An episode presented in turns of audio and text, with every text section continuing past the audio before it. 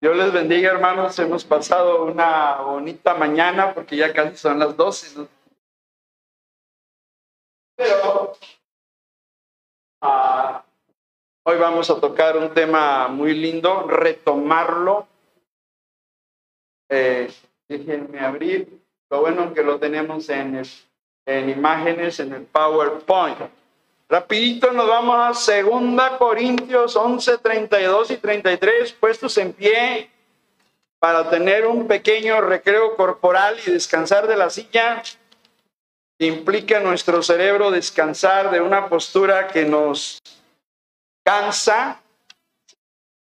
Ya se acaban de sentar, pero vamos a leer la palabra de pie.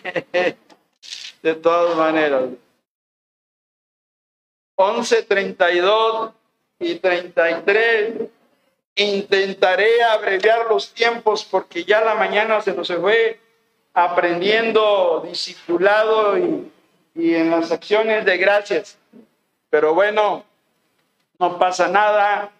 Eh, yo he estado en predicadores de hora y media y no me aburro y es un deleite. Pablo de la Garza es uno de ellos. Y hora y media dijo, y el que se quiera ir, que se vaya, que yo voy a seguir, dice el pastor. Ay, todos quedan ahí. Quien dejó la leche en la lumbre, que vaya y le apague la flama, pero regrese. Segunda Corintios 11:32, ¿lo tienen, hermano? Es un pasaje que tiene una hermosa figura de enseñanza que se llama símil. Ahorita vamos a explicar Ay, pastor, ¿por qué enseñas esas cosas? Luego, ¿qué tal si no las entendemos? Oh, las van a entender. Todos juntos, 2 Corintios 11, 32 y 33. ¿Lo tienen, hermano? Todos juntos dice, en Damasco, el gobernador de la provincia del rey Aretas guardaba la ciudad de los damasenos para prenderme. ¿Todos? Y fui descolgado del muro en un canasto por una ventana y escapé de su Oramos, Señor, ayúdanos para que este mensaje no se salga en el otro oído, sino que entre al corazón, Señor, y que podamos obedecer tu palabra. Ayúdanos a ser hacedores de ella, en el nombre de Cristo Jesús. Amén. Pueden sentarse, hermanos. A ver. Sí. Voy a reafirmar algo. Sí. Ya se enseñó los miércoles el tema de las misiones. Sí, pero el apoyo a la obra misionera tiene que seguir, hermano. Amén. la doctrina sana de las misiones ya se enseñó. Sí. Oiga, me va a decir, no, pero ya lo enseñaron el miércoles. Sí, el tema doctrinal de las misiones. Pero el apoyo que tenemos que seguirle dando tiene que seguir. Ese no se para. No nos confundamos. La enseñanza es una cosa y el seguimiento del apoyo es otra cosa. Y aquí no podemos callar ante una gran necesidad. Me encanta el versículo 33 que dice Pablo, y fui descolgado del muro en un canasto por una ventana y escapé de sus manos. No sé ustedes, pero yo sí conozco varias historias de niños que han caído en un pozo. ¿Lo saben de eso? ¿Saben de niños que han caído en un pozo? Yo sí, varios. Gracias a Dios que no nuestros hijos o nuestros nietos, pero niños en otros lugares. Algunos han muerto que no los han podido rescatar. en Estados Unidos, en Texas, ahí está la película, búsquela a ver si está en el YouTube. Jessica McClure, McClure, una niña que cayó en un pozo, en Dallas, Texas, me parece, ahí en el área. Gracias a Dios, los americanos se movieron, maquinaria, excavaron y, la, la película termina todos contentos. En Rumania, un niño cayó en un tubo a lo profundo, 15, 20, 30 metros, no sé cuánto. Lo acabo de leer. El problema que el tubo el diámetro era como de 30 centímetros y no cabía un hombre, un bombero, se reunieron los bomberos, no podían sacarlo y el niño lloraba, llorando, llorando. No podía entrar un hombre adulto porque no cabía en el diámetro del tubo. Llegaron a la conclusión de que hacía falta alguien delgadito para poder que cupiera en el diámetro del tubo para sacar al niño de 4 o 5 años de edad. Ese alguien resultó ser otro niño de entre 12, 11 y 12 años que se ofreció voluntariamente para rescatar a su compañerito. Así que lo amarraron con unas sogas, ¿verdad? A la soga y amarraron al niño y lo metieron por el tubo y descendió al fondo del pozo en ese tubo de 30 35 centímetros de diámetro. Y gracias a Dios el niño de 4 o 5 años salió rescatado. Y todos los romanos, ahí está en el YouTube, búsquenlo, luego si quieren les mando el link. Una historia feliz, una historia con un final feliz, igual que la película de Jessica McClure. Tremenda película por ser una niña. Acá fue un niño en Rumanía. ¿Por qué estoy hablando de, una soga que alguien baje a rescatar? Porque hay, una preciosa metáfora de los misioneros. ¿Sí o no? Te la dejo de tarea lo quiero decir esta mañana. ¿Cómo seguir apoyando las misiones? Se acabó la enseñanza de la doctrina, pero el apoyo tiene que seguir de parte de nosotros. Tiene que seguir, hermano. No podemos parar la obra de ya no ofrendo, ya no, no podemos, hermano. Hay un compromiso que hemos hecho y si es necesario levantar la lista, la vamos a hacer. A ver qué hermanos quieren que Dios los bendiga por medio de la ofrenda misionera. Tenemos que seguir apoyando la misión. Y las misiones se apoyan, se sostienen con tres partes de tu cuerpo, hermano. Primero, tu rodilla. Segundo, con tus manos generosas en el arbolín. Tercero, con los pies cuando vayas a evangelizar. La obra misionera se debe seguir apoyando, no podemos parar. Nosotros no somos como los incrédulos que prometen una cosa y luego no cumplen, hermanos. Amén. Dijimos que vamos a sostener a Gerardo Díaz, pues tenemos que seguirlo haciendo, hermano. Dijimos que vamos a tener a Juan González que viene el 6 de noviembre, pues hay que seguirlo haciendo, hermano. Pastor, pero ¿cómo le hago? Yo no sé cómo apoyar la obra misionera. Hermano, número uno, con tus rodillas con las rodillas de los que oran. Vámonos, Efesios 3:14, hermano. Ahí tengo el texto, pero voy a tener que saltar algunos por el tiempo. Efesios 3:14, alguien con voz fuerte.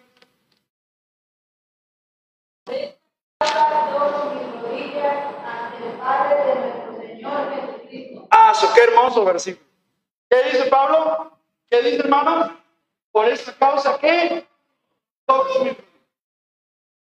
yo no doblo mis rodillas ante ustedes, hermanos, yo las doblo mi Padre Celestial. Y los cristianos que realmente aman a Dios y que aman a los misioneros, que de veras valoran su trabajo, tienen que sostener la obra con sus rodillas. Pero ¿por qué las rodillas? Porque es postura de oración, hermano. Es postura de súplica. Los miércoles son los servicios de oración. No faltes, hermano. Es el día en que la iglesia se reúne para ejercer su sacerdocio. Por si no lo sabía, los cristianos somos sacerdotes del Nuevo Testamento. No el sacerdocio de la religión tradicional que tú conoces. Yo no estoy hablando de ese, de ese invento humano, porque es un invento humano. El sacerdote cristiano es una persona que ha confiado en Cristo como Señor y Salvador y tiene acceso a la presencia de Dios por la sangre de Cristo Jesús. Ese es un sacerdote y tiene un ministerio sacerdotal que ejercer en la iglesia y fuera de ella, que es orar por las necesidades. Por eso estamos hablando de las rodillas. Tienes que doblar. ¿Sabes qué hice esta mañana a las seis y media de la mañana? Doblé mis rodillas en la sala de mi casa. Doblé mis rodillas, vine al Padre. Y una petición me la contestó Dios, no dudo que otra me la va a contestar también, por la gracia del Señor Jesús. Dobla tus rodillas. Los cristianos bautistas son sacerdotes de Cristo. Aunque parezca extraño la palabra, lo somos. Y no lo digo yo, lo dice la palabra de Dios en primera de Pedro 2.9. Alguien porque ya llevo prisa, ahorita ya llevo prisa, porque ya los tiempos se nos han, han ah, y, no, y no hay ningún problema. Qué bueno que haya alabanza y qué bueno que haya acciones de gracia. Qué bueno que hay discipulado. Pero ya debemos subir un peldaño, nada de que me voy un ratito a la iglesia como si Dios mereciera migajas. Les pregunto, ¿Dios merece migajas de nosotros?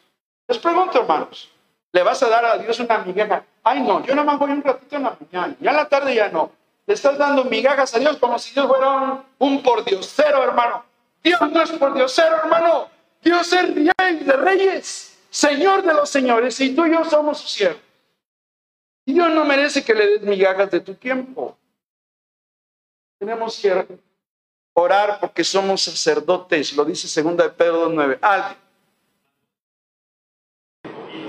Real sacerdote, nación santa, pueblo adquirido por Dios, para que anuncien las peticiones de aquel que los llamó de las tinieblas a su luz admirable. Qué tremendo versículo de lujo. Es un versículo de lujo, hermano. ¿Sabes qué está diciendo Dios? Que tú y yo somos privilegiados. ¿Qué estamos delante de la Si viniera ambos.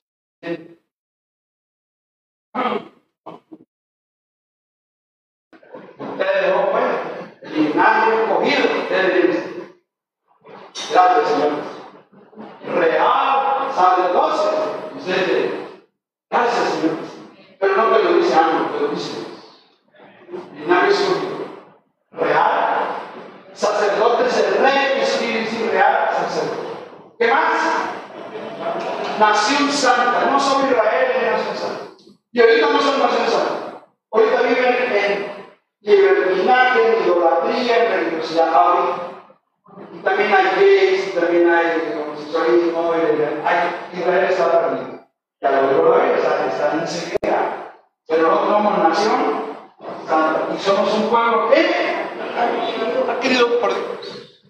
Somos sacerdotes y el sacerdote cristiano tiene la responsabilidad de interceder. Interceder, por eso habla de doblar las rodillas, por eso digo Pablo, por esta causa doblo mis rodillas, dice Pablo, yo oro, yo oro por ustedes, hermanos efesios, hermanos efesios, yo oro por ustedes. Y yo he orado por ustedes esta mañana, por eso doblo mi rodilla las rodillas son símbolo de la oración del sacerdote cristiano, hermano. Así que venimos los miércoles a orar, venimos a practicar nuestro sacerdocio, porque venimos a interceder por las almas perdidas. La parte del cuerpo que se relaciona con la oración son las rodillas. Doblar las rodillas es un acto de sumisión y de adoración, hermanos. Doblar rodillas significa que tú te sometes a Dios. Significa que toda persona reconoce que Dios tiene poder y tiene dominio universal. Por eso nos arrodillamos. Pero hay un problema. Híjole, hay un problema. A veces las rodillas no nos funcionan bien. Y si no, véanlo en Romanos 12. A veces las rodillas tienen problemas para doblarse no voy decir cristianos, creyentes que no están doblando rodillas, creyentes que se la pasan sin orar toda la semana. Bueno, ni por los alimentos das gracias cuando comes, hermano, hermana. Eso es un pecado, hermano, porque estás dejando de doblar rodillas. Hebreos 12, 12, ¿alguien, hermano? Hebreos 12, 12.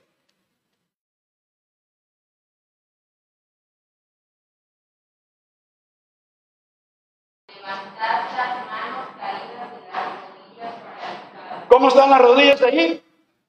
O sea, hay todas ciertas, hermanos, no oran.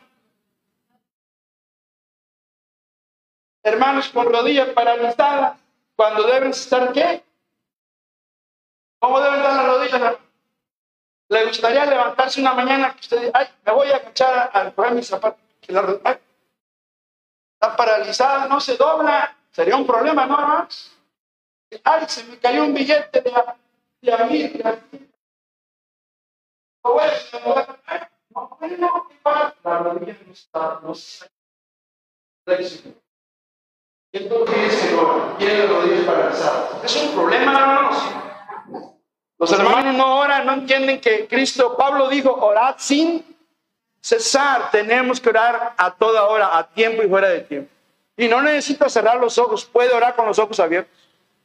Puede ir en la calle manejando, Señor, te alabo esta mañana, bendigo tu nombre, Padre.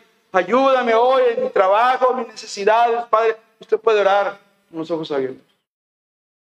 Siga doblando las rodillas, pero ahora la aplico a los misioneros. No se olvide de Gerardo Frías, por favor, porque está en una área amazónica, hay mucha brujería, hermanos. Y el diablo ataca a los obreros por medio de las brujerías, de los espíritus malos, para hacerlos caer en el pecado. Quiero que lo sepan. En Catemaco, Veracruz, la cuna de la brujería en México, quiero que sepa, el 31 de octubre de este mes que estamos viviendo, se reúnen los brujos para orar en contra de pastores, por si no lo sabías. Que los pastores caigan en pecado, que los pastores caigan en adulterio, que los pastores dejen la iglesia, se aparten, porque el diablo no le convenimos, porque somos siervos de Dios. ¿Y quién va a orar por nosotros? ¿Quién va a doblar rodillas? Ustedes necesitan orar por los obreros que Dios les ha dado siervo que no lo merece, pero necesita. No lo merezco, dice el teacher López Dóriga cuando habla de vacaciones. Dice, dice, bueno, les informo que me voy de vacaciones. Yo no son merecidas, pero sí necesarias. Y las oraciones de ustedes no son, ahora no lo merecen. Si quieres verme como no la mereces, sí te hacen. Pero necesito, hermano, necesito tus oraciones. Y Gerardo necesita nuestras oraciones. Y Habacuc necesita que lo rodillas por los obreros de Dios. Que no te paralicen las rodillas, hermano, como dice Hebreo. Que no se te empiece la rodilla, hermano. Cama, eso yo lo hago con mi esposa. Para vamos. Nueve de la noche. Cuando lo hago solo, pues voy a la sala para no interrumpir. Vengo a la hoy lo hice. Hay que doblar rodillas, hermano. Que un día me diga, pastor, ya tengo callo. ¿Verdad de qué, hermano? Hay que doblar rodillas. Nos acordábamos de Polina Aguilar, hermano. A Polina Aguilar lo operaron al pastor. Le pusieron una, una rótula de titanio aquí, porque él era, él era beisbolista y era muy bueno. Estaba en la selección de Costa Rica. Y también fue futbolista muy bueno, alto y peludo. Y él se lastimó su rodilla jugando béisbol. Entonces lo operaron en Estados Unidos, le pusieron una férula o algo así, bueno, una, una rótula de titanio, una prótesis de titanio. ¿Verdad? No, se va a poner. Oiga, pero cuando pasen en el aeropuerto, ya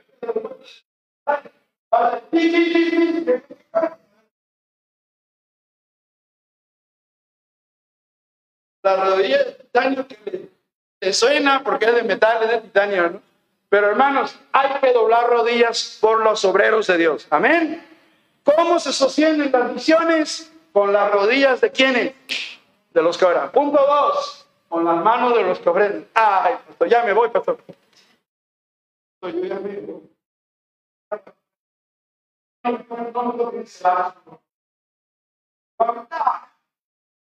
A ver, yo estoy pero si yo lo dice, dice Dios. ¿Lo dice Dios o no lo dice Dios? A ver, Filipenses 4, 16, hermano. Filipenses 4:16, estoy acelerando porque yo sé que los tiempos, pero el mensaje es el mismo. Todos juntos, Filipenses 4:16, ¿alguien? ¿Lo tienen, hermanos? Todos juntos, Filipenses 4:16 dice, pues a una tesalónica, no los oigo, me enviasteis una y otra vez ¿Qué parte del cuerpo utilizamos cuando ofrendamos, hermano? Tampoco das sobre el. No, no, se podía. Solo los que no tienen manos hacen eso. Bendito Dios que tenemos manos, hermanos. Porque hay personas. ¿Se acuerdan del, hombre ese que no tiene espíritu? Fusili, al Fusili, ¿verdad? Ni Fusili. Ni Fusili. Oiga, ese, ese hombre es hijo de mis padres. Cristiano, pastor, hijo de pastor. Y nació sin brazos. Y no usamos a Dios para la gloria de Dios. Vamos a Jesús, milagro que estamos no, hermano, Dios nos dio las manos para ofrendar a Dios, porque usted no utiliza sus pies para agarrar un sobre con el suyo. Usted. La mano de los que ofrendan. Pablo dijo, pues aún a Tesalónica me enviaron una y otra. Estamos hablando de manos generosas. No solo la oración sostiene los obreros, también las ofrendas. Yo les pregunto, ¿acaso es malo que una iglesia sostenga a los obreros? ¿Es malo? ¿Es delito? ¿Es un error? A ver, primera, estoy abreviando, primera Corintios 9, 14. Primera Corintios 9, 14. Alguien, primera Corintios 9, 14. Ya no estoy enseñando todo, estoy abreviando la enseñanza. Así también ordeno,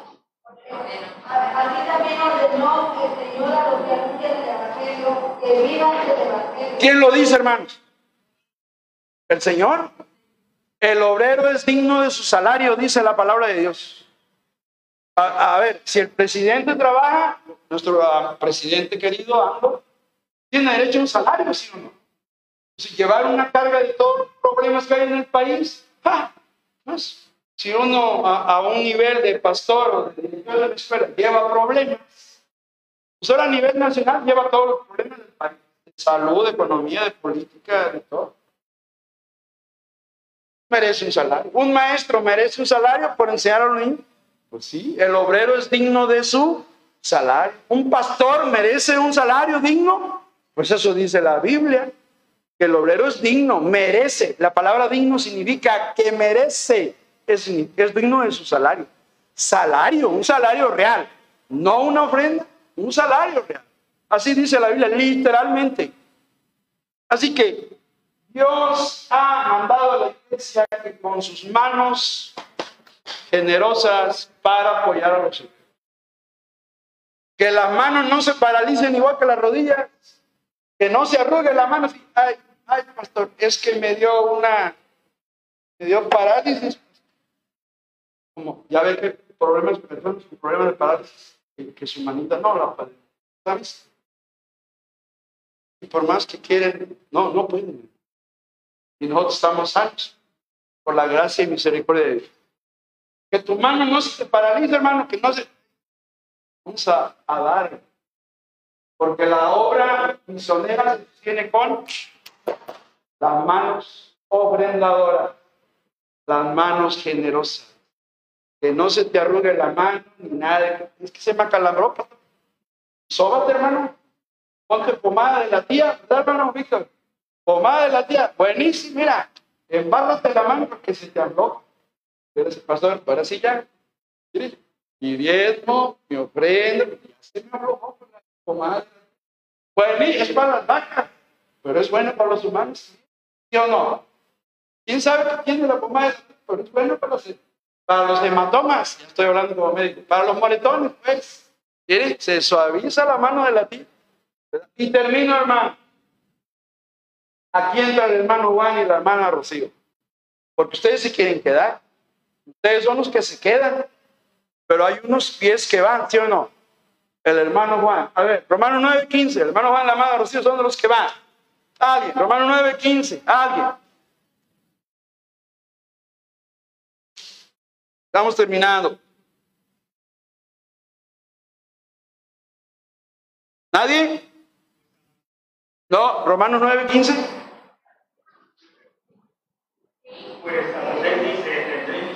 Ah, ok, el, el, equivocado soy yo. Es 10, 15. Perdón, me equivoqué. Es 10, 15. Hay un error ahí en el texto. ¿Cómo predicarán si no fueren enviados? Como está escrito, cuán hermosos son los pies de los que anuncian la paz Eso. Estamos viendo, hermanos, que Dios usa las partes de nuestro cuerpo para enseñarnos verdades espirituales, ¿sí o no? Primero, ¿quién? Primero, ¿qué fue? La rodilla.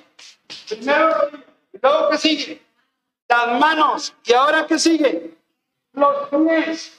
¿Y qué dice Dios? Gracias, me corrijo, es Romanos 10:15. Dice Dios, bien, cuán hermosos son los pies de los que anuncian la paz, de los que anuncian buena nueva. Para Dios, los pies del hermano Juan, del hermano Gerardo, del hermano Bacuc son preciosos, ¿sí o no? Aunque tengan callos y Juan. Como quiera son preciosos. Pero yo no digo que los tengan, no vayan, no vayan a decir lo que no dije. ¿Verdad? Aunque tuviera. No, no, no, no, para nada. Gracias, hermano, gracias. Entonces, hermanos, los pies de lo que da. Dice pastor, yo no puedo ir. Es que es el hermano Juan el hermano Rocío. Bueno, hermano, tú por lo menos ora. ¿Sí o no, hermano? Pastor, yo no puedo ir. Pero tu ofrenda sí puede ir, hermano. Tu ofrenda lleva unas patitas también. Y ese sí se va.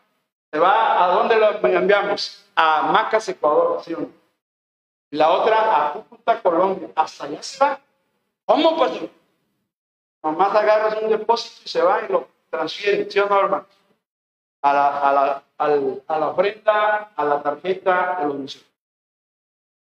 O sea, esas son las partes del cuerpo que Dios utiliza. Termino ya. ¿Te acuerdas del símil? ¿Qué pasó con Pablo allá en la ciudad de Damasco? ¿Qué pasó, hermano? Dime qué pasó. ¿Qué pasó, hermano? Lo. ¿Qué dice? A ver, a ver, otra vez, 11.33, segunda Corintios. Puestos en pie, hermano. Ya estamos terminando. Estoy predicando en menos de 30 minutos. Segunda Corintios 11:33. ¿Lo tienen, hermano? Segunda Corintios 11:33. Todo, vamos a leer de nuevo. Aquí voy a terminar. ¿Qué dice? Todos. Y fui descolgado del muro en un canasto por una ventana. Escapé de sus manos. A ver. Te la voy a explicar, como dicen, con manzanita. ¿Quién es el hombre que desciende al pozo? ¿Quién es el que va al pozo? ¿Quién es? Los misioneros. En la Biblia fue Pablo. Pero hoy, ¿quién es el hombre que va al pozo a rescatar las almas perdidas? Porque allá abajo hay un niño que va a morir, ¿sí o no? ¿Recuerdan de la historia de Rumania? Ok. Las almas perdidas están en un pozo, en el pozo de la perdición, ¿sí o no, hermanos? Y tiene que ir alguien a respetarlo. Pero para que pueda descender, necesita que haya manos que sostengan la soga, ¿sí o no, hermano? ¿Quiénes son esas manos? Sus, primero sus, luego sus, ofrendadoras y también cuando pueden. Hermano, termino el sim. Los que sostienen la cuerda son los cristianos que oran y ofrendan. Porque están qué? Están sosteniendo al misionero que va al pozo del mundo donde están las almas perdidas. ¿Sí o no? Órale, hermano, ve, baja, baja, baja. Ahí está, ¿Qué pasa si ustedes dicen, no, yo ya no prendo? ¿Vale? Okay pierde el su problema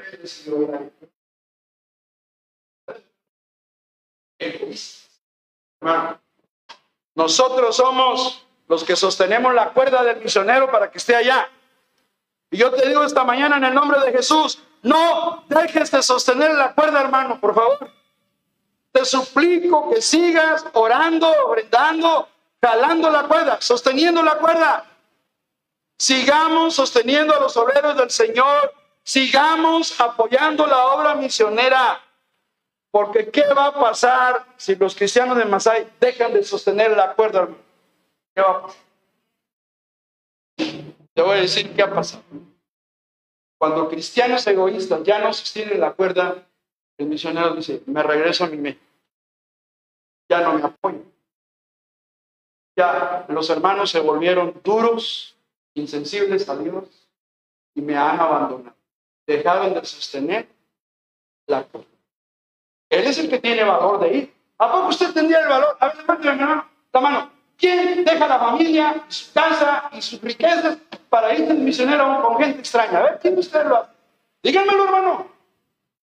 No, ¿verdad? Porque ustedes no, no, pastor, yo soy, yo soy, yo soy la rodilla. Yo soy rodilla, pastor.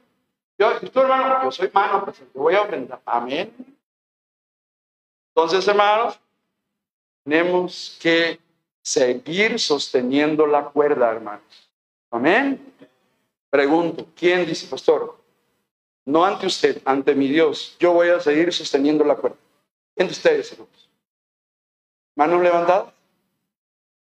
Levante la mano para el Señor Jesús. Yo voy a seguir eso, hermanos. ¿Tú también, Valencia? Vamos ahora. Padre, que en esta hora el Espíritu Santo nos siga dando la carga, porque no es una carga pesada, porque Cristo dijo, mi yugo es fácil y ligera mi carga. Así que ayúdanos a sostener los misioneros, Gerardo y Abacú, lo ponemos en tus manos para que sigan adelante en su obra. Que sigamos sosteniendo la cuerda, Señor, porque ellos son los que han bajado al hoyo profundo de las almas perdidas, donde están allí prisioneras. Y ellos tuvieron el valor y la fe de dejar aquí su familia para ir y descender al pozo donde están esas almas perdidas. Te ruego que Masai no suelte la cuerda, Señor.